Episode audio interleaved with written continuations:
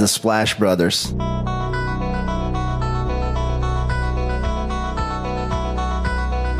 The Splash Brothers, is that? The Splash Brothers. Splash Bros. The bond that you guys share being the Splash Brothers and everything.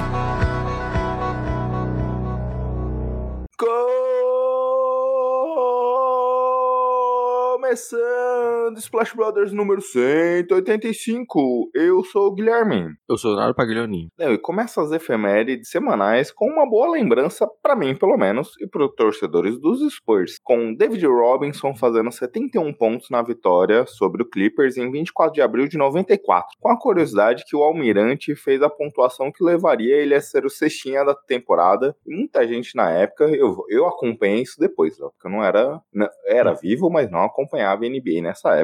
É sobre a forma como os Spurs levaram aquele jogo, dando praticamente todas as bolas para que o Almirante batesse, é, levasse aquele prêmio. Em 24 de abril de 67, o recorde da NBA com os pontos no, com o maior número de pontos no primeiro quarto em playoffs, com 84, justamente numa final que daria o segundo título dos Sixers sobre o Warriors. Em 25 de abril de 19, falecia a lenda celta John Havlicek. 25 de abril de 2003, Tim Duncan empatava o recorde de rebotes defensivos num playoff com 20.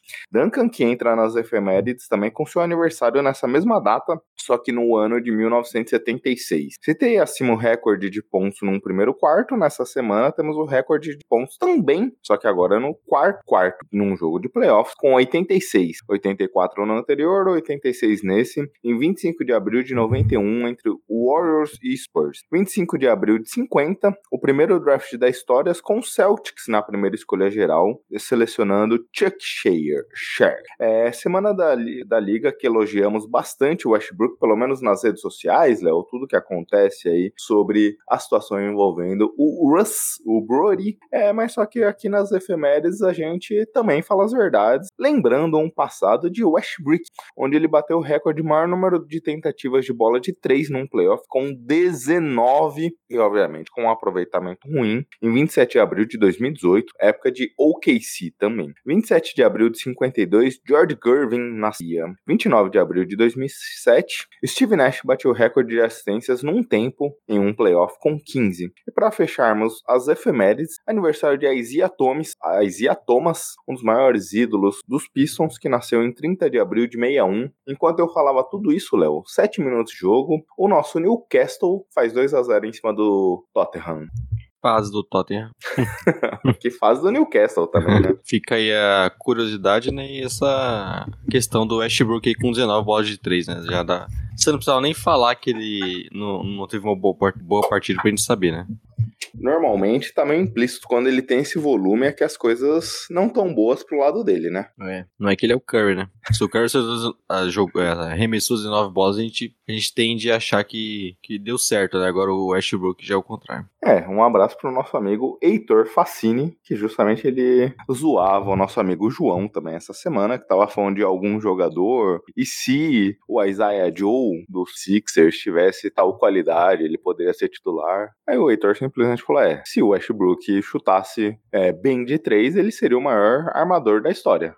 Vamos tá errado. merchants? Bom, arroba podcast SplashBR no Twitter e no Instagram. Você pode entrar em contato com a gente, mandar mensagem, acompanhar o que a gente posta nas redes sociais, né? Estamos mais ativos nesses playoffs, principalmente no, no, no Twitter, né? Twitter. E toda segunda-feira esse podcast aqui tradicional já saindo de manhãzinha. Aí você pode acompanhar a gente é, procurando por Splash Bros no seu agregador de podcast favorito. Já deixa, já segue, né? Já deixa aquela avaliação, já acompanha nosso feed para estar recebendo notificações de podcast extra, que é o que vem acontecendo nessas últimas semanas de playoffs. E aproveite para recomendar pro seu amiguinho, para espalhar a palavra aí do Splash Brothers. Exatamente, Léo. Siga a gente, acompanha os agregadores, acompanha as redes sociais que a gente sempre informa, porque, Léo, a nossa performance em relação ao podcast extra é menos da metade do que estamos tendo nos demais podcasts. Então, não sei se o pessoal é um pouco tradicionalista na questão do dia que acompanha a edição do podcast. Não só acompanha a edição de segunda-feira. Não sei se o pessoal não está recebendo as notificações e aí por isso não tem é, acompanhado as edições essas, mas fica aqui a provocação para os nossos amigos e amigas em relação a estarem mais atentos a tudo que envolve o universo Splash Brothers aqui, Léo. Então siga a gente, que é muito importante. Siga também www.jumperbrasil.com ou se não também Jumper Brasil nas redes sociais, que lá também eles informam não só é, o Splash Brothers quando tem conteúdo novo sendo disponibilizado, mas também muita informação, análise sobre o mundo da NBA, NBB, WNBA, basquete FIBA, basquete europeu, tudo que envolve essa bola laranja. E aí, Léo, agora vamos pro assunto introdutório? Bora. Obviamente, nessa época, os assuntos introdutórios dão uma secada de alguma forma, né, Léo? Mas é, há assuntos importantes sendo debatidos. E começamos com a saída do Nick Nurse. Talvez a grande bomba da semana foi a saída do treinador dos Raptors, ele que foi desligado. Ele que vinha num, num trabalho desde o título é, de altos e baixos, talvez mais baixos do que altos. Temporada da bolha, é, pós-temporada da bolha, né? Temporada da pandemia, jogou muito mal quando o time de Toronto esteve em Miami, é, algumas saídas, mas o time nunca se encontrou é, e alguns desenvolvimentos aquém do que a gente esperava da franquia. É, o trabalho do Raptor a gente sempre teve um respeito pelo Nurse, né? Pelo tudo que ele fez com aquele time campeão, né? Como ele já chegou mudando. E mas nos últimos anos foi um time que claramente, apesar do talento, né, e deixou um pouco a desejar, não só pelo por conta do Nurse, né, a gente sempre citou os problemas que tem o elenco do Raptors, mas acabou que parecia que era hora, né, de seguir outros caminhos, porque o próprio Nurse é um, é um treinador muito, é, muito valorizado na liga, né, se comenta bastante sobre ele, eu acho que é, é legal para ele também mudar de, de áreas, porque parece que o, aqui, esse trabalho no Raptors já tinha chegado no limite, né. É, e a gente viu alguns jogadores estagnando, de certa forma, na sua carreira, até o Scottie Barnes, que foi eleito novato da temporada ano passado, esse seu segundo ano já não teve algum salto esperado, ou até houve uma regressão, de certa forma, em relação à primeira temporada em alguns aspectos. Siakam foi um jogador que evoluiu muito, mas fora o Siakam, o time teve muitos problemas de desenvolvimento. E, obviamente, é um elenco que parece que a gente até debateu recentemente sobre potenciais mudanças é, em relação, a, principalmente aos aspirantes. O time tem é, Gary Trent, Jacob Porto, é, Fred Van Vliet, três aspirantes esse ano, Siakam no seu último ano de contrato entrando agora. Então são elementos que também fa podem fazer com que é, seria uma mudança de ciclo natural e nada mais também fair do que essa mudança de ciclo envolver algumas outras mudanças, entre, dentre elas o comando técnico aqui do time. A gente não tem muitas informações se foi um acordo mútuo ou uma decisão apenas da diretoria, mas ponto é que o trabalho vinha sendo criticado por alguns aspectos de desenvolvimento, alguns jovens jogadores, é, e que haveria uma mudança de rota natural por algumas potenciais saídas aqui. É, então, todos esses elementos fazem com que seja uma saída natural. A gente até debateu recentemente, né, Léo, quando comentávamos das outras demissões da temporada, se a gente via mais alguém, a gente citou um pouquinho do Kid. O, o Nurse tinha muito bota envolvido, mas é, a gente até aquele, aquela demissão que a gente duvida um pouco, até pelo que você comentou. Treinador que foi campeão recentemente com a própria franquia, mas no final do dia, o trabalho do Raptor, de maneira geral, vinha é, caindo temporada após temporada. Sim. É, e fica a dúvida, né? Qual que é a ambição do Raptors também? Se eles vão fazer uma reconstrução, mudar um pouco o time, mas ainda tentar playoffs e tudo mais. Então, a gente também tem dúvida de como esse elenco vai continuar, né? Tem algumas decisões importantes para tomar de renovações. Então, acho que é ideal já começar a planejar essa mudança. Exato. E outra mudança que a gente sempre vê nos noticiários, mas essa não tem nada de concreto, é o Masai Ujiri, que é o general manager da franquia, é, e sempre se debate sobre uma potencial mudança dele, é, aí sendo assediado por outras franquias, mas aqui a gente não tem nada de concreto. É, Léo, outros assuntos que circularam a semana da NBA foi sobre a confirmação de alguns prêmios individuais que foram anunciados. Aqui a gente até teve a oportunidade no podcast extra. No final da gravação, com o anúncio do Mike Brown, não chegamos a comentar naquele podcast, mas foi um dos anúncios da semana. E, e o treinador do Kings, inegavelmente, foi a temporada, teve a temporada mais marcante da liga em termos de evolução da franquia. E o prêmio do treinador é muito isso, né? Não necessariamente qual é o melhor treinador é, do ano, efetivamente, a melhor campanha. É, eles tentam sempre olhar para o treinador de maior ascensão é, dentro daquela temporada. E nesse sentido é inegável que o Mike Brown conseguiu elevar demais o patamar do Sacramento Kings, que não ia para os playoffs há 16 anos e conseguiu ter a terceira melhor campanha da Conferência Oeste. É, teve um, uma grande temporada, né? Montou um grande time. Acho que isso tem muito mérito do treinador. Montou esse ataque espetacular, né? E, e com algumas peças que a gente não tinha tanta expectativa também. Então é um. Acho que dá para ver bastante o trabalho do treinador e, e justo, né? Que tenha sido Mike Brown. Foi unânime até, né?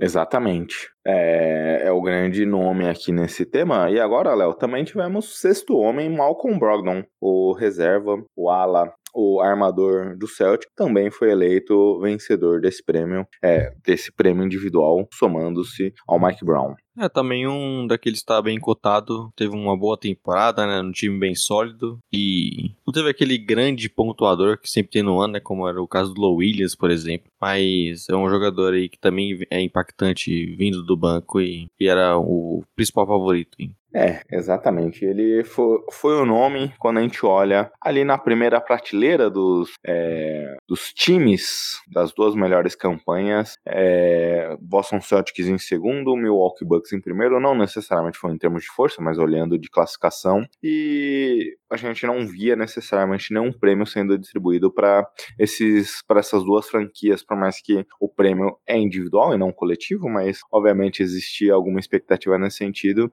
E o endereçamento pro Malcolm Brogdon é uma forma também de você reconhecer essas equipes aqui de topo. É, disputava junto com o Brogdon o Bobby Portis, mas em relação à consistência do Brogdon, esse foi o grande fator, ao meu ver, em relação à sua coroação aqui nessa disputa e aí, Léo, também tivemos o prêmio do Jaron Jackson Jr. como defensor do ano. É, outro aí que também era bem cotado, né? E teve uma grande temporada jogando uma defesa forte. Então é bem justo também o prêmio do Jaren Jackson. E coroando aí uma temporada que ele conseguiu vir de lesão, mas jogar muitos jogos e, e ter um impacto grande. Acho que é bem justo esse prêmio também, assim como seria por Brook Lopes. É, não, meu, na minha avaliação aqui, Léo, eu vejo o Brook Lopes de maneira geral, não só o Brook Lopes, mas a defesa do Bucks de maneira geral mais consistente, mais linear ao longo de toda a temporada. Porém, se a olhar qual a melhor defesa, aquele momento que a gente teve a melhor defesa de um time ao longo de, da temporada, foi aquele janeiro, fevereiro é, do Memphis Grizzlies e do JJJ, quando é, nesse período ali a defesa conseguiu até ter cinco pontos de vantagem nas estatísticas avançadas em, com, em relação ao segundo colocado, quando a gente teve a melhor defesa ali de algum time é, nesse período, olhando toda a NBA e liderado demais pelo JJJ. Foi o primeiro jogador, acho que desde o Shaquille O'Neal, a ter mais de três tocos de média numa temporada. É, e aí a gente está falando de um jogador icônico no Shaq. E a gente sabe como algumas estatísticas são levadas a, num critério muito importante dentro é, desse prêmio individualmente. Né? As outras estatísticas, as, os outros prêmios não necessariamente têm alguma estatística que acaba sendo relevante na premiação, mas a questão do defensor é um pouco subjetivo em alguns aspectos, então esse é um elemento que acaba sendo valorizado. E é principalmente por esse aspecto, a eleição do JJJ acho que foi, é, fez bastante sentido aqui. Um jogador muito jovem ainda, né? Então é legal ver ele conseguindo. E aí, Léo, é, não sei se você quiser, quer comentar? Eu confesso a você que não, não, esse prêmio ainda não me pegou, mas o jogador clutch do ano, Darren Fox. É, acho que é outro prêmio maluco, né, que a NBA inventou, mas pelo contexto, o Fox tem um merecimento, porque é um prêmio que eles conseguem ver, ver os números né, de jogadores que acabaram mais sendo impactantes nesses momentos. E dentre os três, Butler também e o DeRozan, acho que vale a pena dar o prêmio pro Fox, né? Porque os outros tiveram uma campanha bem, bem mais abaixo. Acho que não fazia muito sentido o prêmio de jogador mais decisivo com os times com uma campanha tão inferior assim. Exatamente. Bem, vamos agora pro assunto principal, Léo? Bora. Splash! Senti uma animação no seu bora aí, hein, Léo? Não, tava tomando água, né? Porque eu sei que agora o, o assunto vai longe. A, a, garganta chega a tremer aqui de tanta coisa que a gente vai ter para falar. E eu classifiquei, Léo, mais ou menos em alguns. Tentei ali ordenar um pouco as séries. A gente, como é, o Léo comentou, eu e o Léo comentamos mais cedo, fizemos um podcast no meio da semana, já analisando muito de algumas séries é, naquele momento ali, principalmente olhando o nosso querido do Cleveland Cavaliers contra New York Knicks, Phoenix Suns contra o Los Angeles Clippers e também Sacramento Kings e Golden State Warriors. Então essas séries em especial a gente vai passar mais rápido, é, mas comentaremos todos os assuntos aqui dentro dos playoffs. E agora, Léo, é, começando pela ordem que eu dei aqui, vamos passar primeiro pela série encerrada com Philadelphia 76ers e Brooklyn Nets, ela que se encerrou nesse sábado, tendo uma varrida do 76ers contra o Brooklyn Nets. Essa última partida é, teve um enredo que parecia que a gente poderia ter um jogo 5, principalmente ali ó, até o terceiro quarto, quando o Nets estava na frente, manteve a liderança é, desde os primeiros minutos do jogo até aquele momento, mas só que a dificuldade e o contexto dessa série como um todo. Nets foi um time que, durante, desde a saída do Kyrie, do Duran, jogou ali de certa forma arrumadinho, tinha um ataque bem distribuído, não tinha um único jogador que concentrava as ações ofensivas, mas que nos momentos críticos das partidas, e não só olhando nesse confronto, mas também nesse confronto, teve muitas dificuldades é, do ataque conseguir pontuar. Então, sentiu a falta de ter um líder como o próprio Sixers tem com o Harden, um Embiid. Nesses momentos onde é que o jogo dá uma funilada, eles sofriam demais em termos de conseguir pontuar. Foi um pouco da fotografia desse jogo. Eles tinham uma vantagem de, se eu não me engano, oito pontos. É, viu os Sixers em basicamente alguns minutos eles abrirem uma vantagem negativa para uma vantagem positiva de mais de 10 pontos. Então, como esse ataque do Nets trava em muitos momentos, foi assim no jogo 3, foi assim no jogo 2, a gente sempre teve momentos onde é que o Nets simplesmente não conseguia produzir nada ofensivamente. É, o Nets claramente tem questões né, de, de precisar de outros jogadores, o ataque tem problemas. E, a gente viu né, nos últimos dois jogos com esse roteiro bem parecido de o, Nets conseguir ter uma boa sequência, virar o jogo, parecer que tem tudo para ganhar uma partida, aí de repente o ataque tem problemas, cometem turnovers, o time acaba sofrendo né, para conseguir pontuar na defesa do Sixers, que é muito boa. E, e aí você vê no outro lado o, o Sixers começando a jogar, tendo alguns jogadores importantes muitas vezes nem sendo o Embiid, né, porque ele nem jogou nessa última partida, mas a gente vê o Max assumindo o protagonismo nesses momentos e, e, o time conseguindo ganhar, mesmo, mesmo tendo problemas também, né, o Sixers ontem no jogo 4, por exemplo, ele não teve o Embiid e o Harden estava claramente tendo problemas para conseguir invadir o garrafão, fazer bandejas, ele estava tendo muita dificuldade para conseguir pontuar nessa questão, e mesmo assim o time conseguiu vencer, com alguns coadjuvantes aparecendo bem, né, como o Tobias, o Melton, e conseguiram fechar a série bem tranquila, acho que até o ideal, né? Se tratando que o Embiid teve uma pequena lesão. Acho que para eles conseguir já ter essa folga é bem interessante. Exatamente. Esse é um bom fator é, em relação ao time aqui, porque é uma lesão no joelho. A expectativa é que talvez ele já pudesse ser avaliado para o jogo de segunda, caso houvesse. É... E aí, obviamente, demonstra que não foi uma lesão grave necessariamente, mas obviamente ter esse tempo de descanso vai ser ideal não só para ele, como você comentou, também o Harden em alguns momentos demonstrou algumas dificuldades aqui nesse confronto, mas acho que esse para mim é o grande fator da série aqui, Léo. É, principalmente pensando no futuro do 76ers, porque o time, pegando até esse último jogo como exemplo, é, como você citou, Embiid fora, Harden não tão bem, e o time mesmo assim,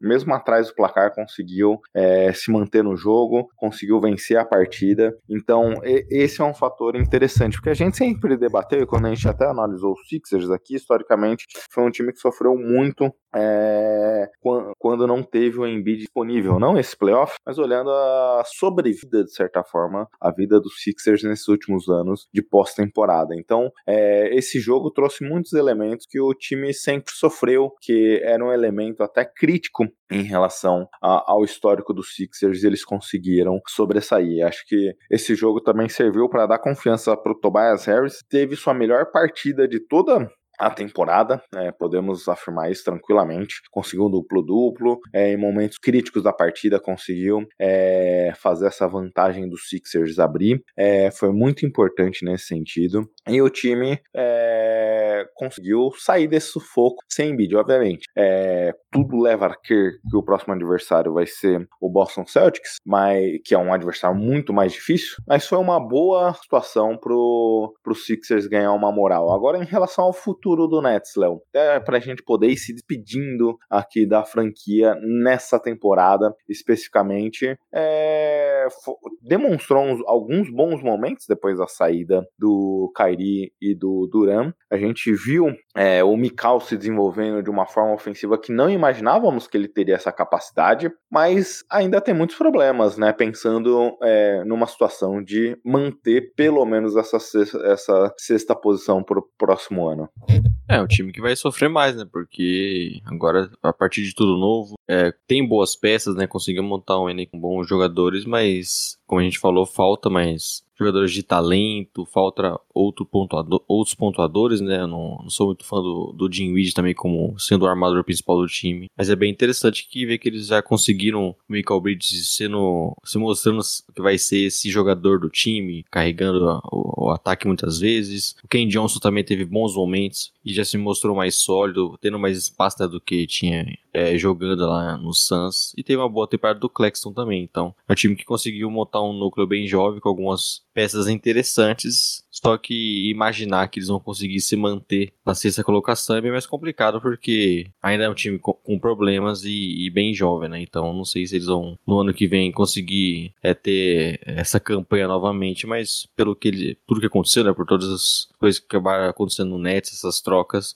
eu acho que já tem, já conseguiram um bom núcleo já. Exatamente, acho que como você citou, os dois jogadores vindos é, do Suns na troca pelo Kid tiveram um bom desenvolvimento. É, temos o Nick Claxton que se desenvolveu muito bem ao longo de toda a temporada. Obviamente, não vai ser necessariamente um pivô que vai pontuar, mas é um, um pivô bom de elenco, onde é que ele consegue fazer algumas jogadas, principalmente em relação ao Ring Protector, Ring Runner, se desenvolveu de maneira interessante. Mas, obviamente, existem questões em relação a esse núcleo. Ben Simmons, acho que é a principal, é o principal ponto em relação a toda essa temporada. Mas, de maneira geral, é, acho que tem algumas peças pro que o time tiver interesse também há, há elementos para fazer, né, Léo? Tem jogadores que podem ser envolvidos em uma troca, obviamente, não necessariamente um acúmulo muito grande de escolhas, mas alguns jogadores que podem ser envolvidos em algumas trocas, pensando em algum talento, Ken Johnson, é, tem os jogadores que já estavam na franquia, com Seth Curry, Joe Harris, e tem também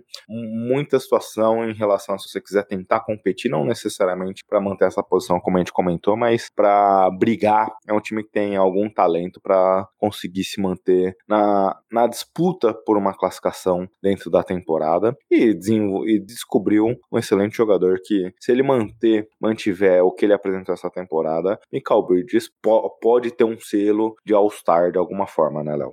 É, um jogador que caminha para isso, né? Jogando no lugar que vai ter mais espaço, vai ser mais protagonista durante toda a temporada, tende a ser um jogador ainda melhor e acho que dá para ter uma boa expectativa em relação ao ano que vem. E aí, Léo, pra gente poder fechar esse tema e ir avançando aqui, em relação aos Sixers, é, é, é esse confronto de maneira geral, obviamente, um 4 a 0 é sempre sonoro, é, mas faz você mudar algum aspecto da avaliação da equipe de Filadélfia para o próximo confronto? É como você falou, é interessante ver os coadjuvantes aparecendo bem, né? O Melton, o Tobias Harris, que muitas vezes é bem escanteado nesse time, tendo uma boa partida. É, mas, no geral, é aquilo, né? A gente viu o, o Nets colocando algumas dificuldades para os Sixers, que a tendência com o próximo adversário, né? Sendo o Celtics, a tendência é ser o dobro, né? Se o Embiid sofrer alguns momentos com marcação ali de um dobras e tudo mais, a gente viu o Sixers em alguns momentos cometendo muitos turnovers por conta disso, a tendência é que com o Celtics seja ainda muito pior, então é, é torcer para que o time consiga ter o Embiid primeiramente saudável, né? E aí eu acho que vai depender um pouquinho mais do Harden, sendo um jogador um pouco mais parecido do que a gente lembra na, na, sua carreira lá no Rockets. E talvez seja, seja necessário uma mudança de postura dele que a gente não sabe se vai acontecer e até mesmo se ele consegue fazer isso já nesse, nesse momento da carreira. É, o confronto que tende a ser o Celtics é um confronto difícil, principalmente ofensivamente pro Sixers, porque é um time que não, não tem necessariamente um elo fraco defensivo, defensivo.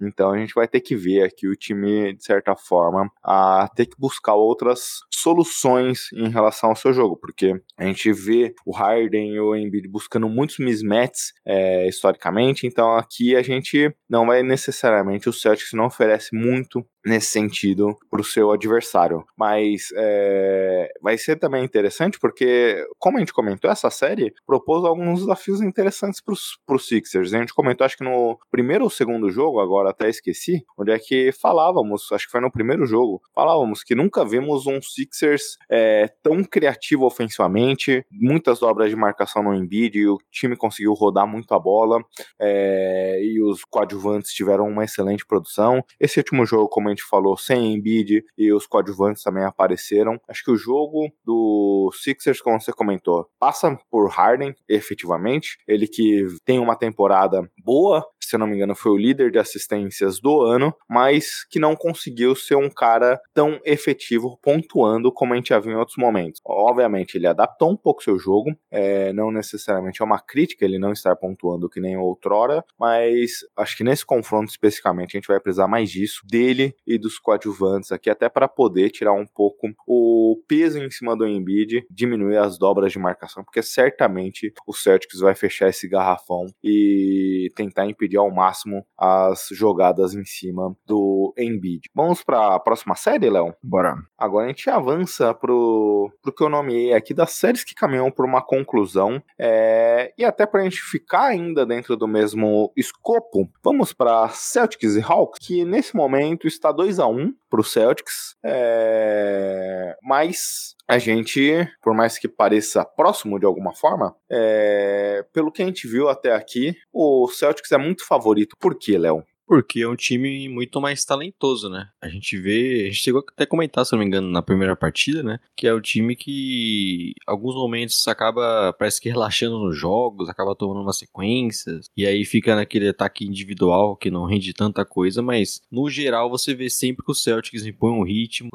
tem muitas opções, né? Outros jogadores que conseguem aparecer bem, e Tatum e Jenny Brown jogando muito. É um time que consegue ser muito mais consistente, tem muito mais peças, uh, consegue alternar mais é, os jogadores e, e, o estilo de jogar, né? Com, jogando espaço, com todo mundo espaçando a quadra, por exemplo. É um, é um, jeito que o Hawks tem muita dificuldade de conseguir parar. E no geral parece sempre ser um time muito acima, né? Muito difícil você conseguir é, é, desbancar os Celtics, sendo esse Hawks, né? Que tem muitos problemas. E é bem difícil imaginar que eles consigam, né? Ter tantos momentos assim superiores aos Celtics que deu uma emoção ainda maior na série. É, de maneira geral, esse último jogo foi vencido pelo Hawks muito por conta dos rebotes, dos rebotes de maneira geral. O time conseguiu ser muito efetivo nessas, nesse aspecto do jogo. Mas por outro lado, a gente viu o pior Celtics, aquilo que a gente se incomoda bastante em relação a esse time. É algo que os torcedores criticam bastante quando o, o Tatum, principalmente, envolve aquele jogo de hero ball, né? Onde é que ele quer decidir, ele quer infiltrar, ele quer pontuar, ele quer resolver o jogo basicamente sozinho. E onde é que esse Celtics é, tem as suas maiores dificuldades ofensivas. O Celtics tem, obviamente, depende muito do, da dupla JJ aqui em relação à sua pontuação, mas é um time que funciona muito nos deep drives, infiltração, passa bola, busca o melhor jogador, infiltra de novo, até conseguir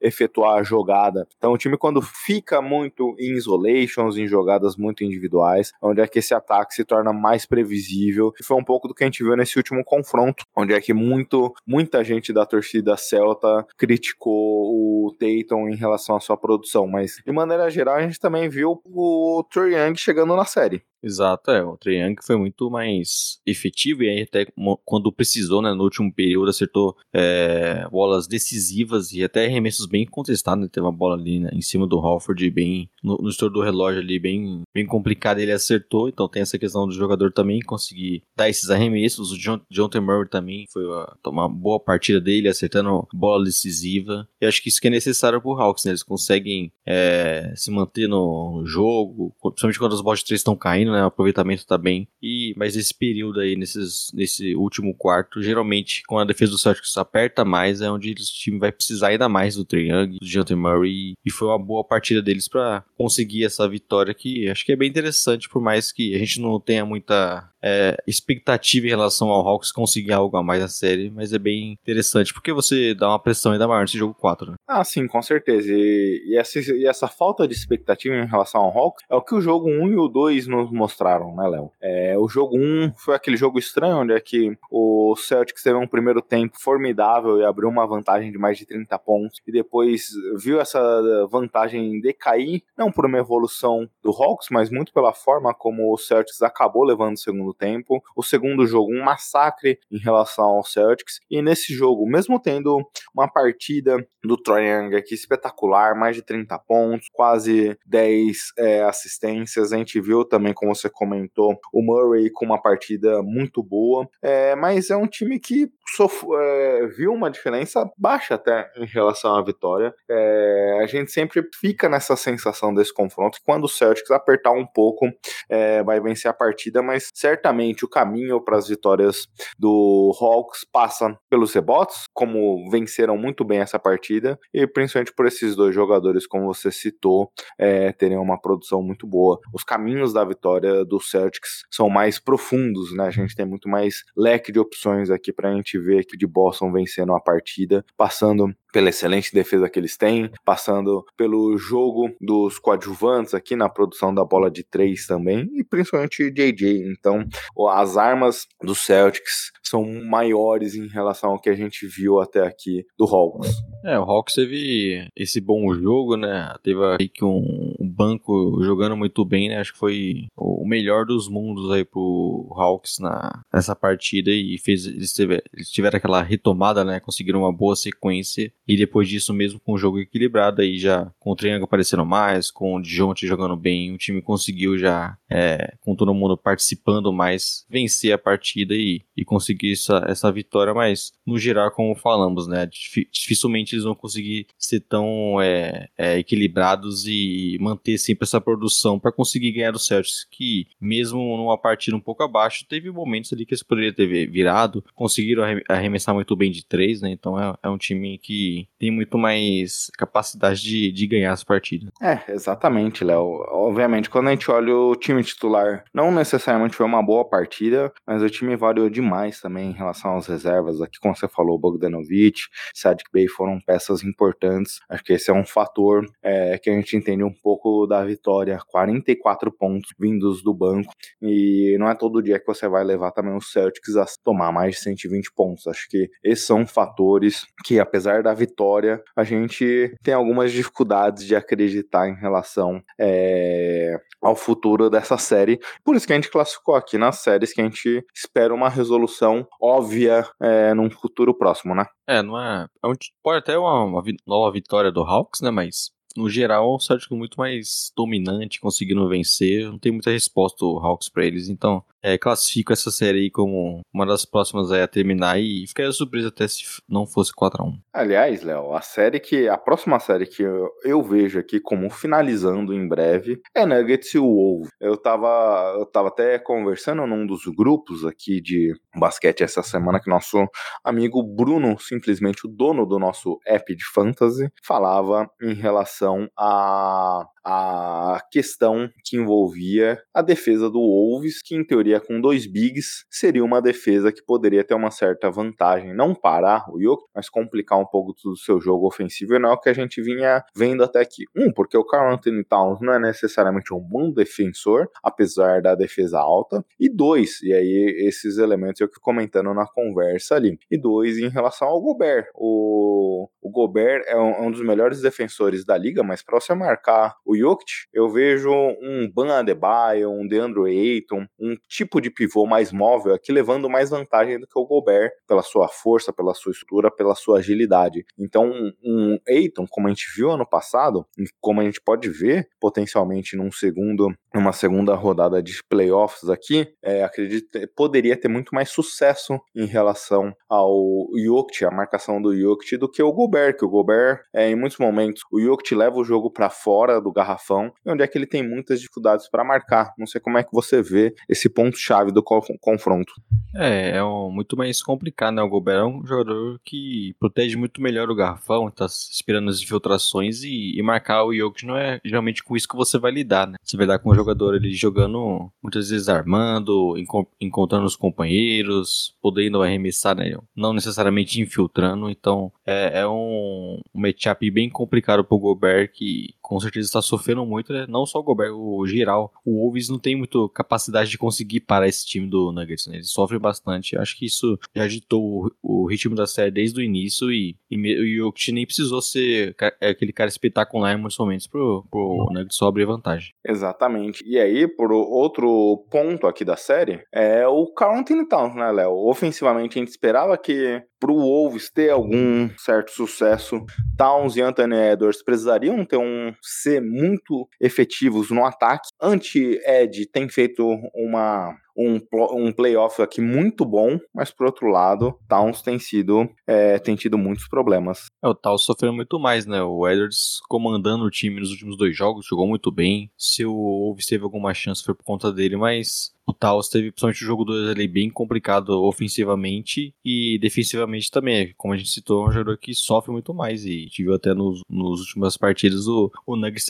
tendo aproveitamento muito alto arremessando quando o defensor é o, o Taos e não conseguiu fazer uma grande diferença nessa série. Acho que não, não tem como mudar muito isso. Né? Exatamente. É, e, e, e, obviamente tem sido um fator aqui pra gente ver uma facilidade muito grande. Esse time do, do Wolves, é, que já teve uma temporada muito estranha ao longo de todo, todo o ano, é, com o Towns jogando nesse nível, ele até chegou a demonstrar em alguns momentos é, alguns papéis importantes em relação à sua entrega, é, desde que voltou de lesão, principalmente no play-in ali, mas nesse momento aqui ele tem tido muito, muitas dificuldades. E com esse Nuggets, Léo, onde é que a gente tinha dificuldades de analisar esse final de temporada, muito por conta é, desse último quarto da temporada, terço da temporada, que o time, a gente ficou em dúvida se tirou o pé ou se de fato caiu, parece que só tirou o pé, né? A gente vê um Jamal Murray jogando num nível absurdo, é, a defesa muito mais entregue em relação a, ao que a gente via no, na metade, no terço inicial da temporada, as coisas vão se ajeitando para o Nuggets aqui em relação ao que a gente acompanhou como fotografia principal ao longo de toda a temporada. E se a gente tinha é, muita gente pode olhar para um potencial confronto futuro aqui de Nuggets e Suns e ver o Suns como favorito, nesse momento acho que o Denver vem recuperando demais seu jogo, vem subindo no momento certo também com a sua defesa jogando muito bem e principalmente com o Jamal Murray evoluindo. É, o time mostrando o que a gente já viu durante a temporada, né? Tendo esse poder de fogo com Jamal muito bem, pick entre Jamal e Jokic. Pro Wolves é quase impossível de conseguir marcar, né? A gente também viu o Michael Porter Jr. sendo bem importante nesse, principalmente nesse, nessa última partida, né? também aproveitando mais o espaço ali que, que a defesa deu por, que a defesa do Wolves deu por tá pressionando um pouco mais o, o Murray e aí ele jogando bem. A gente viu aquele ataque bem coletivo que a gente citou, né? Que seria muito difícil pro Wolves conseguir parar também funcionando com os cortes em direção à cesta, o aproveitamento bom de três. Foi um time montado para isso, né? Então funcionando muito bem coletivamente, com muitos jogadores conseguindo pontuar. E aí, como você disse, talvez o mais importante, a defesa também conseguindo dar conta, sendo um time muito mais perto do que a gente viu lá no início da temporada. E nos mostrando que aquele, aquela reta final ali de temporada regular era muito mais um time que estava entediado, né? E que não tinha tanta expectativa assim. Então, serve como uma série pra gente olhar olhar e novamente colocar o, o, Nuggets aí como que deveria ser, né? Um dos principais concorrentes ao título aí. E cá entre nós, Léo, se eu que só tenho que gravar conteúdo aqui semana a semana já tava entediado, Imagina é. os jogadores. Imagina os caras lá que estão né, jogando 48 minutos a cada um ou dois dias. Tendo que viajar, pegar avião, sair de cidade a cidade, dormir em hotel. É, hum. é, num jogo onde é que você sabe que não vale nada porque você já classificou. Exato. Então, é, aqui a série caminha para um, uma lavada. Você acredita que a gente vai ver a varrida? Ou você vê algum, alguma forma desse Wolves levar pelo menos um jogo? Não, alguma forma existe, né? E o nome é Anthony Weathers. É o jogador aí que tem mais dificuldade do Nuggets conseguir marcar, tem feito grandes partidas recentemente, principalmente nas últimas duas, e, e é o, o cara que pode, com uma partida muito boa, né? E aí você tendo um Taos também, um aproveitamento um pouco melhor, é um time que tem capacidade de ganhar alguma partida, mas sendo sincero para você, eu acho que o Nuggets já, já fecha, fecha nesse jogo 4. Quando o nosso ouvinte estiver ouvindo isso aqui, já vai ter decidido já. É, eu também acho que é mais ou menos por aí, porque você citou o Anthony Edwards, mas de certa forma ele vem fazendo uma excelente pós-temporada, né? É, vem batendo números de LeBron James, vem se colocando em patamar de LeBron James, o maior, o maior jogador, está no hall dos maiores jogadores, menos de 22 anos, a fazer mais de 30 pontos em partidas de pós-temporada e tudo mais. Ele começou talvez no início meio mais ou menos, para muita gente questionando sua capacidade física, ele tendo muitas dificuldades de envolver seu jogo com um garrafão mais pesado. É, teve um meio final de temporada que fantástico, subiu demais de produção e chega no seu prime dentro dessa temporada, então ele já vem jogando muito bem e infelizmente não tem sido é, capaz de levar aqui o Wolves a pelo menos uma vitória. Sobre o futuro, Léo, do Wolves, a gente debaterá um quando o time for eliminado, se for eliminado aqui nessa pós-temporada. Se é brincadeira, né? Eu não quero dar sopa pro azar, Leonardo. Se o, se o, o Wolves vai ser o primeiro time a virar um 3x0, se acontecer isso, aí, pelo esse, amor de Deus. esse Wolves Wolves, né? Então, é, obviamente, é, é, um fator. Eu só não quero virar meme se acontecer alguma coisa diferente disso. Mas é bom virar meme, você viraliza. é, tem esse aspecto importante, né?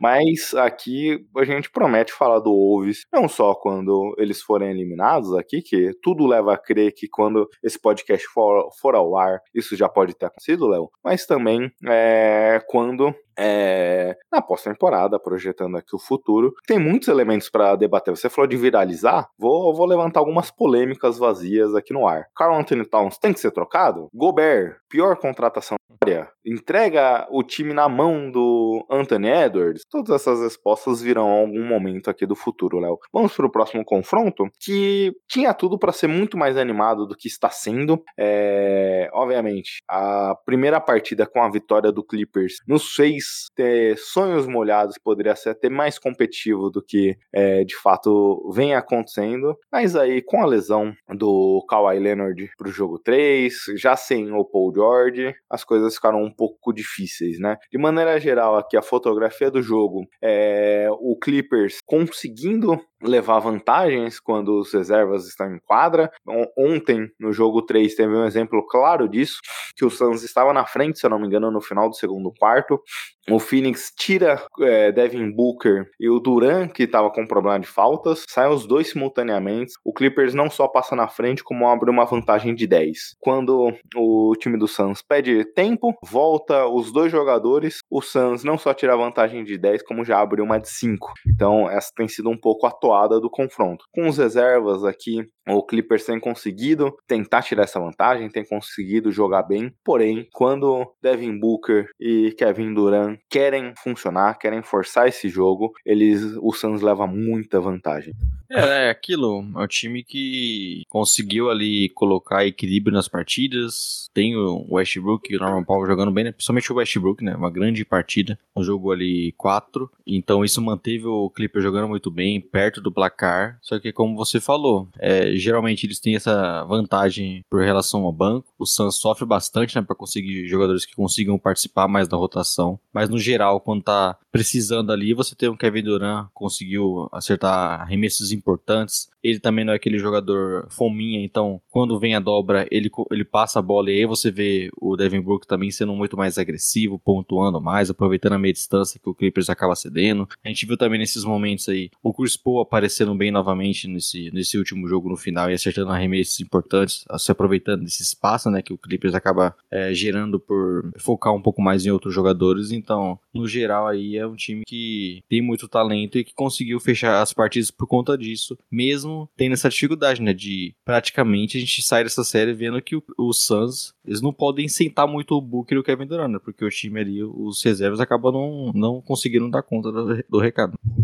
É exatamente isso. Acho que dessa série, pelo que a gente viu até aqui, tem aspectos positivos e negativos a serem considerados. É... O positivo, como você comentou, esse time parece que em muitos momentos não está forçando tudo que teria a capacidade de forçar e mesmo assim vence o confronto por 3 a 1 Obviamente, considerando aqui que o Clippers sofre com lesões, como a gente falou, é... mas é um time que, em alguns aspectos, né, Léo? E acho que esse pensando para as fases posteriores é um elemento a se considerar, porque Chris Paul tem momentos onde aquele do jogo que ele consegue subir de nível, que ele consegue produzir, é, e esse é um fator importante. Acho que o jogo 3 aqui da série, o Chris Paul ali no quarto período botou o jogo debaixo do braço e conseguiu vencer o confronto, naquele momento que estava em disputa ainda da partida. A vitória do Suns passou muito pelo CP3, mas durante todo o jogo ele parece que já sofreu um pouco em relação à idade. E o Deandre Ayton é um pivô que, se a gente viu, principalmente no ano que o Suns foi finalista, ele ter uma, tempo, uma pós-temporada muito boa, principalmente ofensivamente aqui, é, nem sempre ele consegue aproveitar as oportunidades que consegue ter no ataque. Então, esses são dois fatores, acho que, de preocupação em relação a Phoenix, além do que você comentou, além de ser um time mais é, raso em termos do que consegue produzir. De, do lado positivo, essas peças, principalmente esse, essa quinta peça titular, seja o Torrey Craig, que conseguiu aproveitar muito bem os espaços que teve ofensivamente, é, teve partidas aqui que a gente até comentou no podcast extra, então sem querer se repetir, que teve um volume de jogo muito alto, conseguiu produzir 20 pontos, e também, é, desde aquele podcast, Léo, onde é que a gente teve mais dois jogos, se eu não me engano, o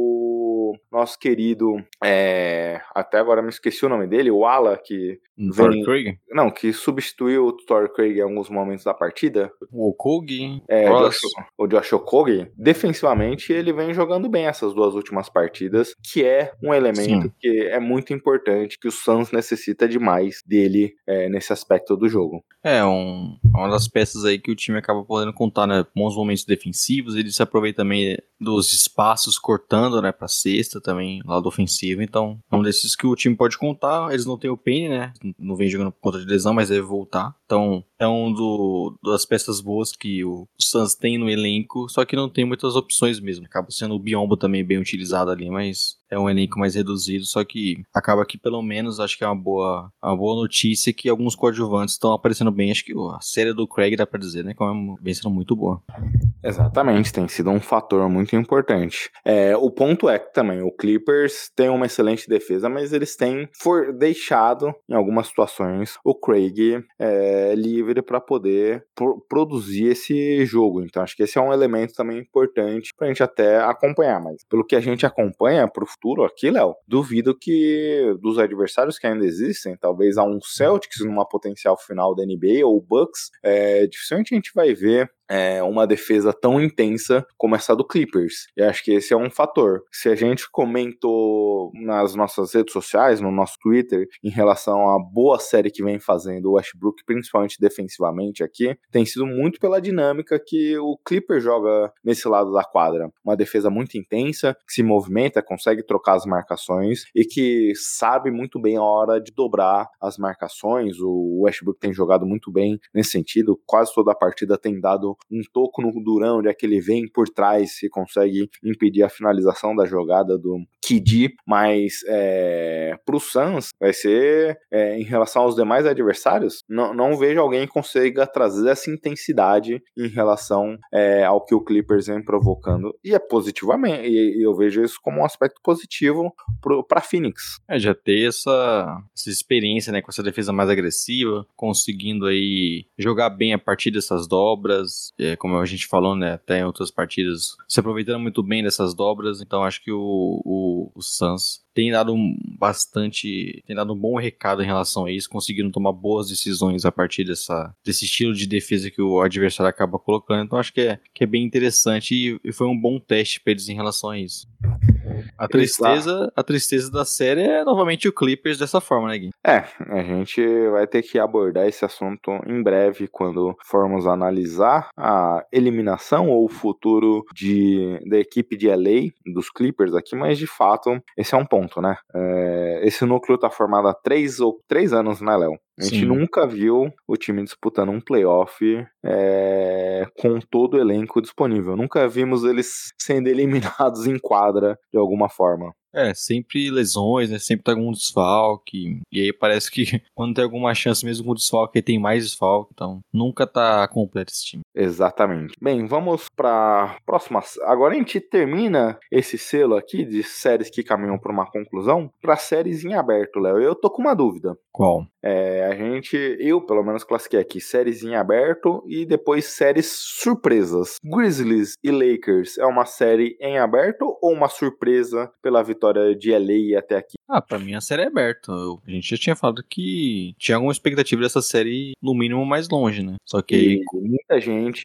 os principais analistas, a questão de odds, colocavam até a equipe de pior campanha como a favorita. É, é, o, e o Lakers, a gente falou, né? É um time que mudou, então não era necessariamente o sétimo, a sétima colocação não necessariamente era o que o Lakers com esse elenco poderia produzir. Então já dá para colocar com a série mais uma série em aberta, só que não é uma surpresa grande, porque a gente tinha expectativa que poderia ir mais longe. Boa, então vamos mantê-la, essa série, nessa posição e já vamos começar falando dela aqui, Léo. É... E aí é uma série curiosa, né? Porque a gente só tinha falado da primeira vitória, que foi do Lakers, jogando em Memphis, 1 a 0 Depois, naquela mesma partida, de Amoran se machucou, e aí pro jogo 2 existia muita dúvida em relação à capacidade de Memphis de vencer. Venceu 1 a 1 a série, tendo uma excelente partida do Xavier, Tillman ali, todo o elenco de apoio de Memphis. Jogo 3 ontem, Léo. E aí, antes do jogo 3 iniciarmos, precisamos falar da polêmica vazia, aquela situação, né? O departamento de vai da merda precisava impedir coisas do tipo. É. É, e a gente até debateu ao longo da temporada como esse time de Memphis gosta de falar demais, gosta de provocar, e principalmente o nosso querido Dylan Brooks, que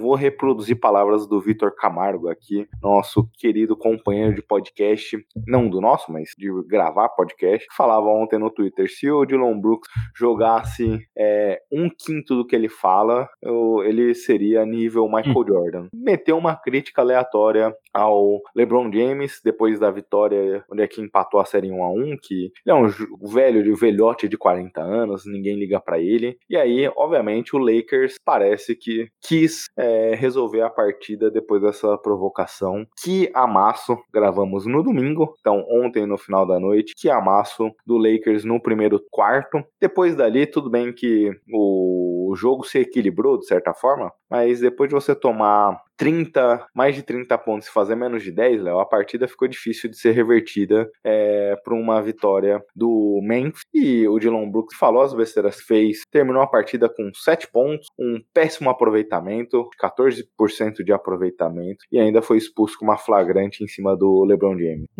É, cara, tava na. Tava na. Tava óbvio que ia acontecer isso, que o, que o LeBron ia ter essa partida, que, que o Lakers, é, jogando em casa o primeiro jogo aí, conseguiria é, começar muito bem, né? Jogar de, de, uma forma mais enérgica, com a defesa muito bem. O Grizzlies não conseguiu fazer nada, né? E e aí tava meio que na cara que isso ia acontecer. E aquilo, né? Eu acho que o que o Dylan Brooks procura é isso, né? Procura ser assunto, tentar entrar na cabeça de algum jogador de alguma forma, porque não necessariamente a gente. Ele tinha. Talvez ele tivesse expectativa que ia conseguir realmente provocar o LeBron James, tirar ele do sério, porque não tem muito o que, que falar, né?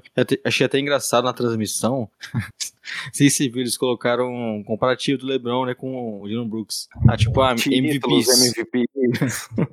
Aí só fica pior, né? Mas, mas ontem foi um amasso total, cara. Como você falou, no primeiro quarto ali, você já viu que não tinha mais jogo e esquece. Não tem mais o que fazer. Tinha acabado a partida. Lakers dominante. O Anthony Davis jogando muito bem, né? O garrafão muito forte. E, e já no final ali já não tinha mais o que, o que olhar no jogo. É, fora essa polêmica vazia, Léo, que não tem muito o que debater em relação a Dylan Brooks cá entre nós. Acho que perder três minutos falando do Dylan Brooks é, é muito. E mas acho que o grande fator da série, você citar o Anthony Davis é um bom gancho nesse sentido, é justamente aquele ponto que a gente debatia no preview, né, Léo? É, em relação à ausência aqui do Steven Adams e do Brandon Clark, em relação aos jogadores que podem jogar de pivô, que podem trazer mais massa é, física mesmo para esse ataque, essa defesa de garrafão, essa disputa de rebotes, e que tem sido um fator da série. O Anthony Davis tem sido muito dominante aqui. O estilo de pivô em relação ao Jaren Jackson Jr. é outro. Ele não vai ser o cara que vai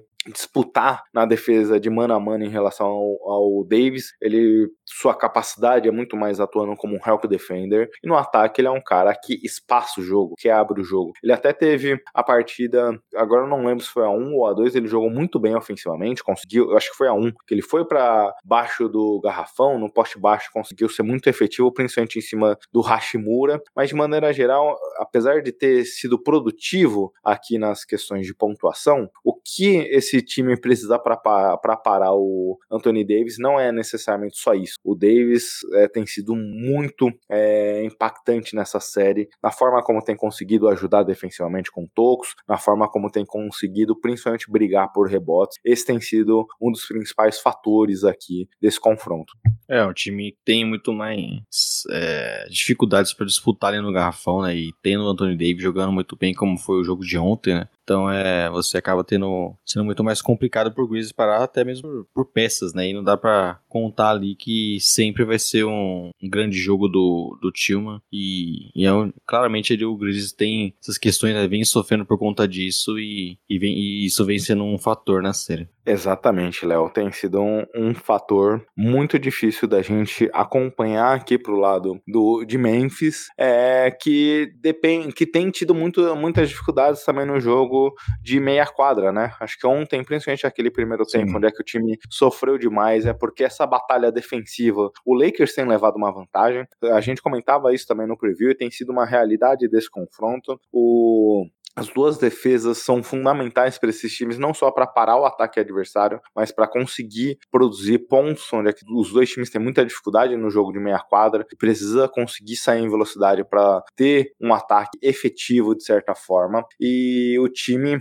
do Lakers tem levado muita vantagem na partida, tem conseguido jogar em transição, produzir pontos de maneira mais eficiente aqui. E o Memphis tem sofrido, tem sofrido para conseguir emplacar sua defesa, tem sofrido para conseguir implementar um jogo mais fluido na transição e tem dependido muito do jogo de meia quadra. Foi uma fotografia ontem. O aproveitamento das bolas de três de Memphis foi um fator no confronto de ontem. É, o time que depende muito dessa defesa, né, para jogar em transição e tudo mais. E quando não tem isso, a meia quadra é mais complicada, né? Ainda mais quando você, por exemplo, não tem um jogo tão bom como foi do o Jane Jackson Jr. na primeira partida, né? Que a gente viu ele mais agressivo e tudo mais. Ontem ele não conseguiu manter o aproveitamento.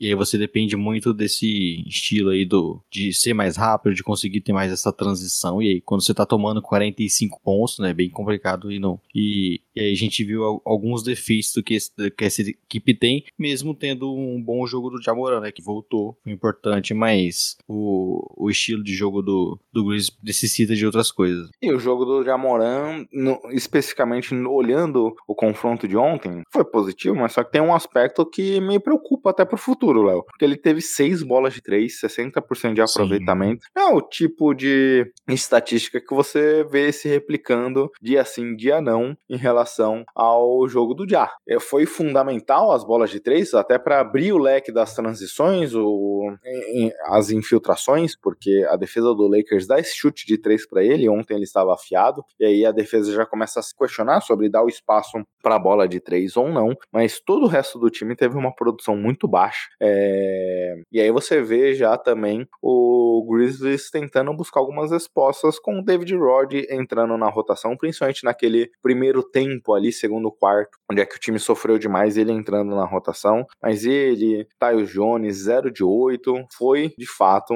um fator importante para o resultado. E aí você tem o Luke Nard jogando 25 minutos, só dando um chute de 3, Léo. Acho que o Memphis teve muitas dificuldades em relação a como construir seu jogo ofensivo aqui. Por outro lado, o Lakers tem achado respostas não só em relação a LeBron e Anthony Davis, mas Austin Reeves é, e principalmente Rui Hashimura, Rui Hashimura têm sido peças fundamentais aqui para esse time no confronto. É, o Hashimura, grandes partidas, né? Foi o grande destaque do primeiro jogo. O Rives também naquela partida, né? Ali mais para no, no, quarto período, comandando o ataque, foi muito bem também. Então é um time que tem essas peças e pode, pode contar com esses jogadores. O Dilow também fazendo bons momentos. E aí você tem, eu acho que esse sendo o grande destaque, o Hashimura realmente foi vencendo o achado nessa série, né? Conseguindo arremessar bem, ele, ele se mostrando um defensor ainda mais capaz nesse Lakers, então é, é, são peças que o time pôde contar e que e vencendo fatores, porque não é sempre que eles estão tendo grandes partidas. Do Rives, por exemplo, ontem não teve um grande jogo ofensivo assim, não foi tão protagonista como foi na, no primeiro jogo, mas você ter esses jogadores conseguindo produzir para um elenco aí como o Lakers já, já é muito bom, né? Exatamente, o Hashimura tem sido o líder de pontuação aqui entre os reservas de toda a NBA. Então tem sido um fator. E ontem, se o Rives não foi bem, realmente o D'Angelo Russell não com uma partida boa, mas com uma partida ok em relação ao que a gente viu em outros momentos aqui. Então é, acabou suprindo um pouco essa necessidade. Basicamente, o Lakers necessita de partidas sólidas de LeBron e Anthony Davis, como a gente viu em toda a série aqui até o momento, e pelo menos menos dois jogadores contribuindo ofensivamente com mais de 15 pontos para vencer. Ontem foi o D'Angelo Russell que conseguiu contribuir. Sim, é, tem sempre esses caras conseguindo ir bem em alguns momentos aí do, do, do Hashimura, do Reeves, até mesmo a gente já viu o Schroeder, por exemplo, então é, é o elenco que vem dando, vem conseguindo manter alguns jogadores produzindo, né? não necessariamente os mesmos, mas você ter algumas peças é, é importante. Algum comentário a mais para essa série, Léo, ou podemos avançando? É, guardar esse jogo 4 que é novamente o um jogo decisivo, né? E, e geralmente o, o Grizzlies responde bem nesses momentos. Então, vamos ver aí se eles vão conseguir agora jogando em Los Angeles. Exatamente. Vamos agora para o próximo jogo em aberto aqui, Léo. Qual seria esse confronto? Sacramento Kings contra Golden State Warriors, Léo. É, esse foi um confronto aí que começou 2 a 0 né, com o Kings é, conseguindo vencer as partidas, mesmo não tendo grandes jogos. A gente até citou, né, como eles, eles conseguiram vencer partidas não arremessando tão bem de 3, não mantendo exatamente a característica daquele ataque que a gente viu durante a temporada, mas mesmo assim foi importante, conseguiram ter bons momentos do, do Fox, do Malik Monk, principalmente, né, aquele segundo jogo bom do, do Sabonis também. Aí, no jogo 3, aquela pressão do Warriors, jogasse o Draymond Green precisando vencer, e foi uma uma, uma grande vitória, né? O time conseguiu é, impor o seu estilo de jogo, teve o, as bolas de três caindo, e aí, se eles não têm o Dermond Green, eles têm o Kevin Looney, que deu conta do recado. Quem diria, Léo? Acho que é, essa é uma das principais histórias dessa de, desse playoff aqui, porque o Kevin Looney... Uma pergunta aqui. No, no auge, Kevin Looney ou Shaquille O'Neal? e o engraçado é que o Looney só contribuiu com 4 pontos, mas foi muito importante aqui. 20 rebotes, 9 ofensivos. Vinha sendo um aspecto que o Warriors vinha sofrendo demais aqui na batalha de rebotes. Ele foi muito importante nesse sentido para dar a vitória aqui pro time. Foi o primeiro jogo que o Warriors venceu essa disputa de rebotes e venceu a disputa de rebotes ofensivos, 18 rebotes ofensivos ao total, muito por conta do impacto do Kivon Looney aqui e nove assistências, Leon. Se o jogo do Warriors flutua muito na questão do Draymond Green criando o ataque e todo o resto do time se movimentando sem a bola. O Looney conseguiu assumir esse papel. O time veio, Steve Kerr trouxe uma surpresa, muita gente imaginava alguém para substituir o Draymond Green com alguma característica similar, Jonathan Kuminga, alguma coisa, algum jogador nesse sentido. É, ele trouxe o Jordan Poole para a rotação titular, que não vem fazendo uma boa série, é, mas que colocar colocava o jogo de certa forma na mão do Looney para essa distribuição e teve muito sucesso nesse confronto, Léo. É, foi um ataque que conseguiu produzir muito mais, né? E como você falou, com o Luna sendo esse jogador muitas vezes que faz o papel do Draymond Green, aqueles handoffs, encontra os jogadores ali é, que estão no, no perímetro. Os arremessos de três caíram, foi importante, obviamente, mas o, o Warriors conseguiu produzir muito mais e eu acho que também a questão da, da defesa do Kings não conseguiu segurar tanto como foi nas últimas partidas. A gente viu eles errando um pouco mais, comunicação, o Warriors conseguindo dar melhores arremessos e aí é aquilo. Você tá conseguindo produzir, a sua defesa também tá muito, tá muito bem, é, o Kings não conseguiu invadir o garrafão, arremessou muito pouco lá e os arremessos de três não caíam. Aí você começa a entrar na, na transição, o Warriors começa a acertar aquelas bolas ali em transição com Curry, com Clay, e aí fica, fica quase impossível no segundo tempo o Warriors conseguir fechar a partida. Exatamente. Um outro fator dessa série tem sido até aqui Stephen Curry, a sua, a sua capacidade de produzir ataque. O Kings não tem resposta para parar o Curry. O Curry teve um plus-minus positivo nos, nas três partidas. Essa última venceu e, obviamente, aconteceria um, um plus-minus positivo, mas ele tem um plus-minus de mais 24, Léo. Quando a gente olha o placar do jogo, o jogo não foi resultado, não foi definido em mais 24 pontos. Ou seja, quando se, se, a, na, nas situações, nas, nos lineups sem Stephen Curry, o time também também perdeu esse confronto. Então, tem sido um fator aqui muito importante em relação à série. Um, como o Kings consegue parar o Stephen Curry, ou minimizar o impacto dele, não tem conseguido achar respostas aqui. Mas, dois, quando está sem o brinquedinho assassino em quadra, tem conseguido é, levar uma vantagem no confronto. É, tem essa, essa questão sempre o Warriors dependendo demais do Curry, né? Até porque outros jogadores ali da posição estão produzindo tanto e necessitam demais dele criando, né? E gerando esse espaço. Mas nessa partida aí, novamente foi um pouco disso, só que já sendo muito. Esse tempo com ele já sendo muito mais é, avassalador, né? Aquele estilo de ataque do Warriors, conseguindo produzir muito, e aí deu para ter uma tranquilidade até no final, né? O time conseguindo fechar bem a partida e não, não teve tantos sustos. E aí, Léo, hoje a gente tem mais um jogo em Golden State, em São Francisco, que vai ser fundamental para a partida. Draymond Green retornando. É, é aquilo, né? Teve uma grande partida, eles conseguiram colocar dificuldades ali no que o Sacramento vinha fazendo bem, que invadiu o garrafão, que conseguir jogar em pick and roll ali. Então, é, foi bem importante. Só que eles necessitam fazer isso de novo, né? Porque Sacramento foi para São Francisco querendo vencer uma partida, então eles ainda podem conseguir isso. E, mas acho que para conseguir essa vitória, para conseguir ter um jogo mais equilibrado, eles necessitam que ou eles consigam jogar daquela forma, né, de conseguir pontuar bastante no garrafão, ou as bolas de três precisam voltar a cair, né? Porque é, é algo que o Warriors deu mais é, possibilidades pro time e simplesmente não acontecia, né? Eu acho que o, o Hurters esqueceu como faz. É, o Hurters está num loop, um loop eterno ali do All-Star Weekend, hein, Leonardo? O Keegan Murray também, acho que não sei o que aconteceu com, com o King, viu, Não sei se se a água tem alguma coisa ali.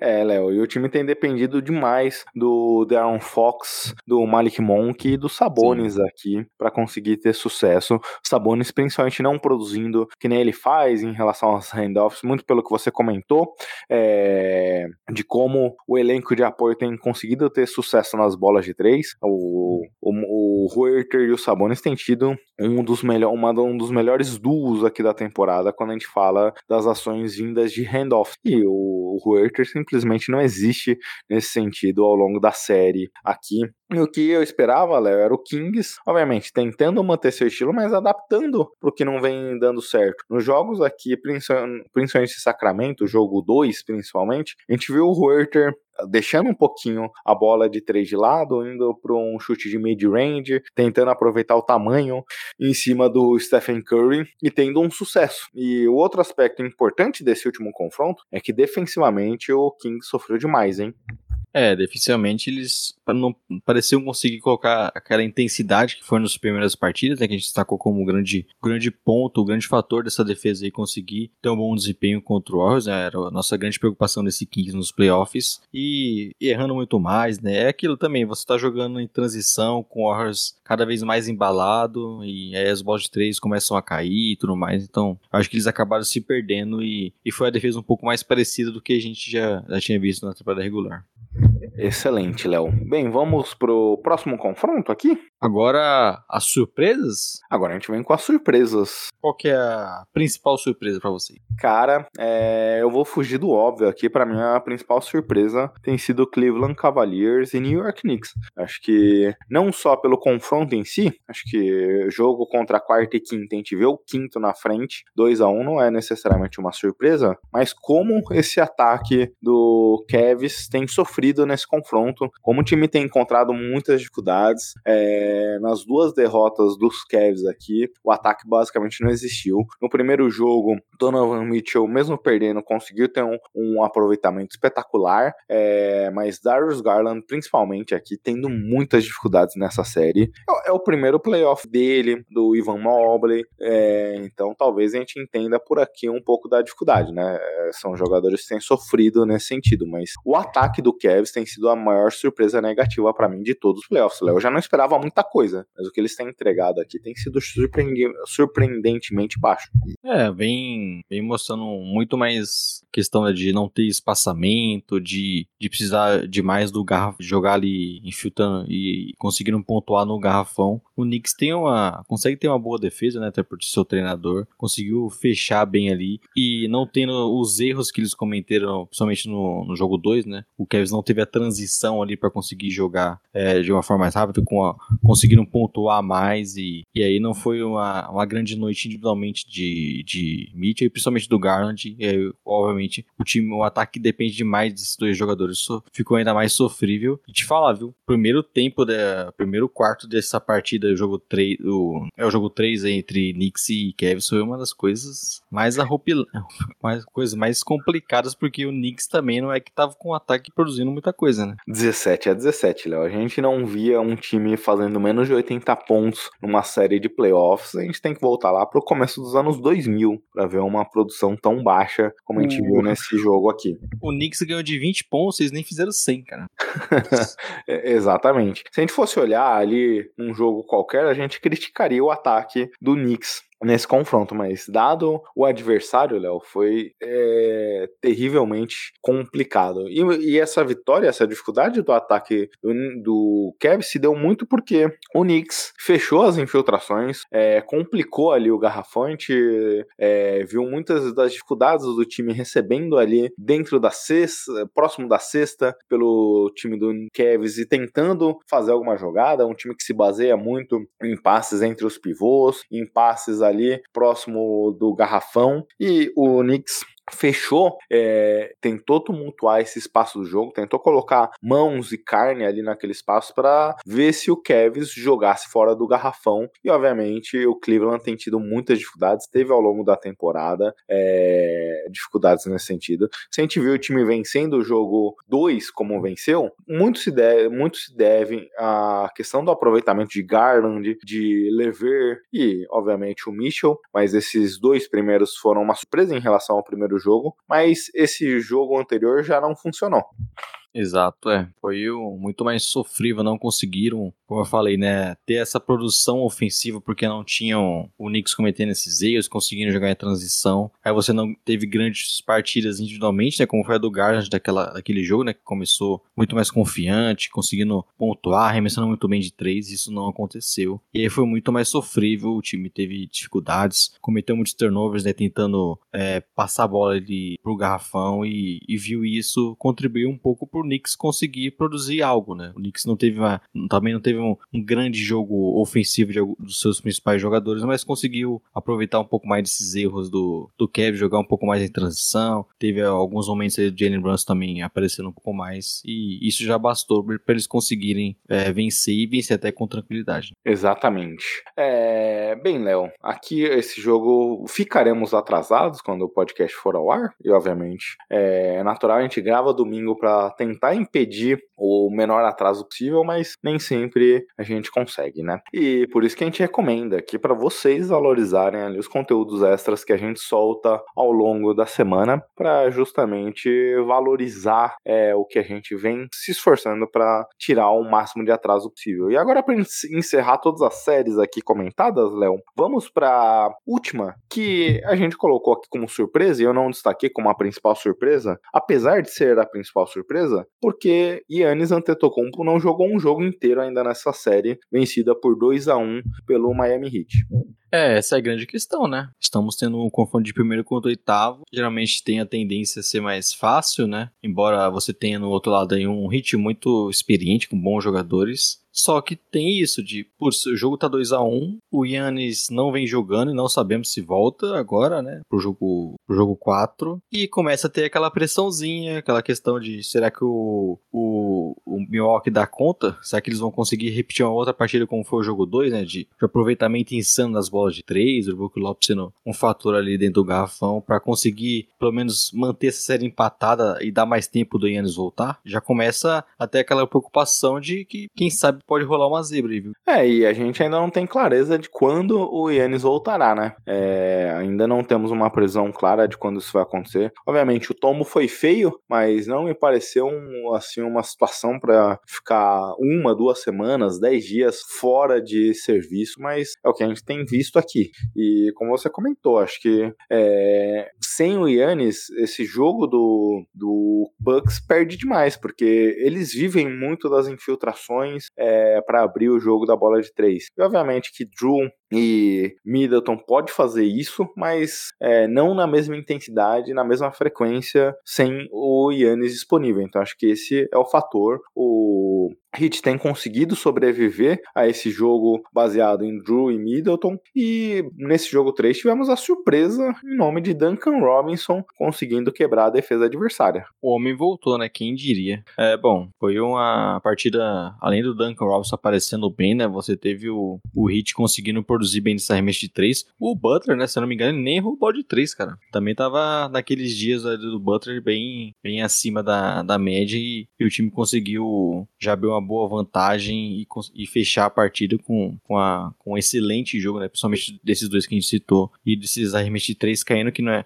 não é sempre que acontece no hit, mas é algo que, que pode acontecer até pelo estilo de jogo, né? Pelo estilo de defesa que o Bucks acaba fazendo, acaba cedendo esses arremessos e, e o, o Miami conseguiu ter ter isso nessa partida. E já não teve o Bucks por outro lado, já não teve aquela partida espetacular né, dos arremessos de 3, como eu falei do Brook Lopes, conseguindo é, produzir bastante. Então, que é algo que a gente vê com mais frequência em playoffs, né? Que não é sempre que o, o Bucks consegue manter o aproveitamento desses arremessos de longe, como é na temporada regular. Então, até por isso, eles necessitam ainda mais do, do Yannis para conseguir ser aquele time mais avassalador, né? Exatamente. É... E esse tem sido um fator, mas obviamente depende dependerá muito dessa expectativa em relação ao retorno. E se o Bucks perder o jogo 4 aqui, a série se caminhar para um 3 a 1 é, vai ser difícil acreditar numa virada, hein? É, por mais que seja um time melhor, né? E, e aí, se de repente o Yannis voltar, eles podem. Seria uma série que daria para conseguir é, avançar ainda, mas você correr esse risco nesse momento dos playoffs, na primeira rodada, já é bem complicado e já demonstra que o, o Bucks vai ter que se desgastar bastante para conseguir virar essa série e, e, ter mais tranquilidade, né? Mas o jogo, o jogo 4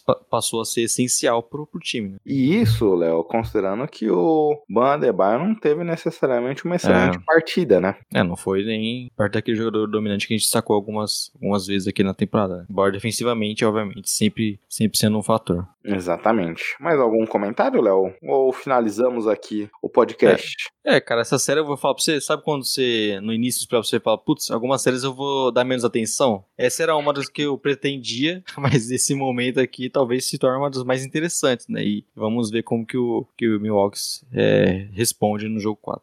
E aí, Léo, o ponto triste se o Milwaukee for eliminado é o segundo ano seguido que o time perde com problemas de lesão, né? É, é bem complicado. Isso tem um fator importante, né? Mas serviu também para a gente ver mais momentos desse hit, né? Que a gente também não tinha muita expectativa. E, e aí, com essa questão de lesão aí, quem sabe? Eles não têm mais um tempinho nesses playoffs. Exatamente, Léo. Bem, podemos ir finalizando aqui então os comentários sobre o podcast. É isso, como você falou, o nosso ouvinte acompanha aí é, os podcasts extras, né? Porque também estão sempre atualizando, falando sobre algumas séries em específico. Então é um, é um jeito também de não ficar só uma vez por semana vindo aqui e trazer um monte de jogo. Exatamente, Léo. Então, finalizamos aqui? É isso, vamos para os destaques. Beleza, quer começar? Bom, meu destaque é que Nessa segunda-feira, não sei se você tá sabendo, estreia a nova segunda-feira, que eu digo dia 24, né? Quando nossos ouvintes estão ouvindo esse podcast. Vai saber se não tem algum ouvinte em 2028 ouvindo esse podcast e falando que segunda você tá falando.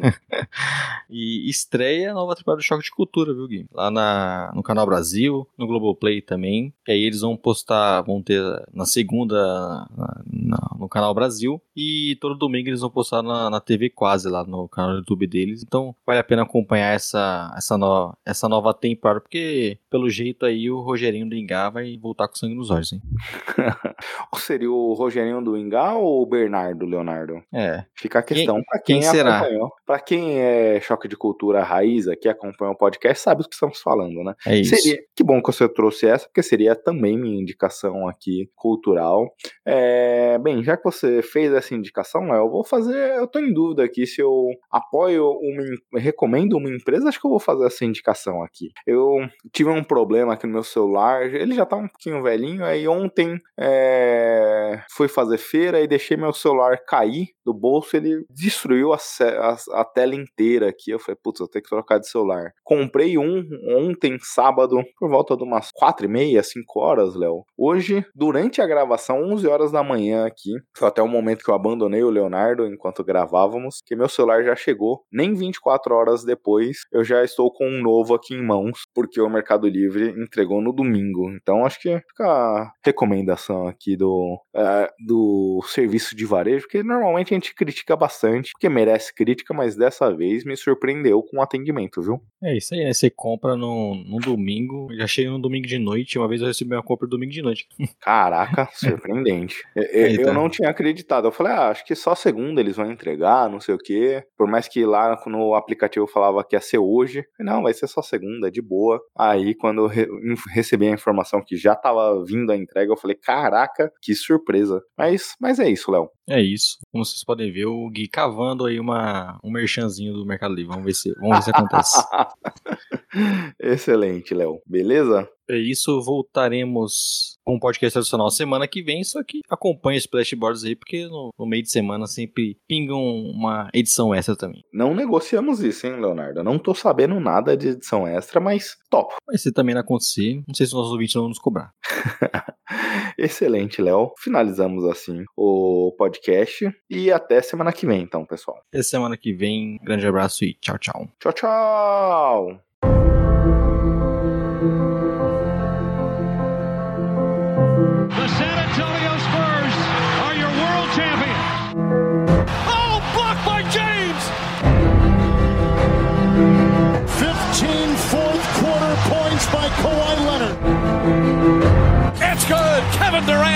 Downtown.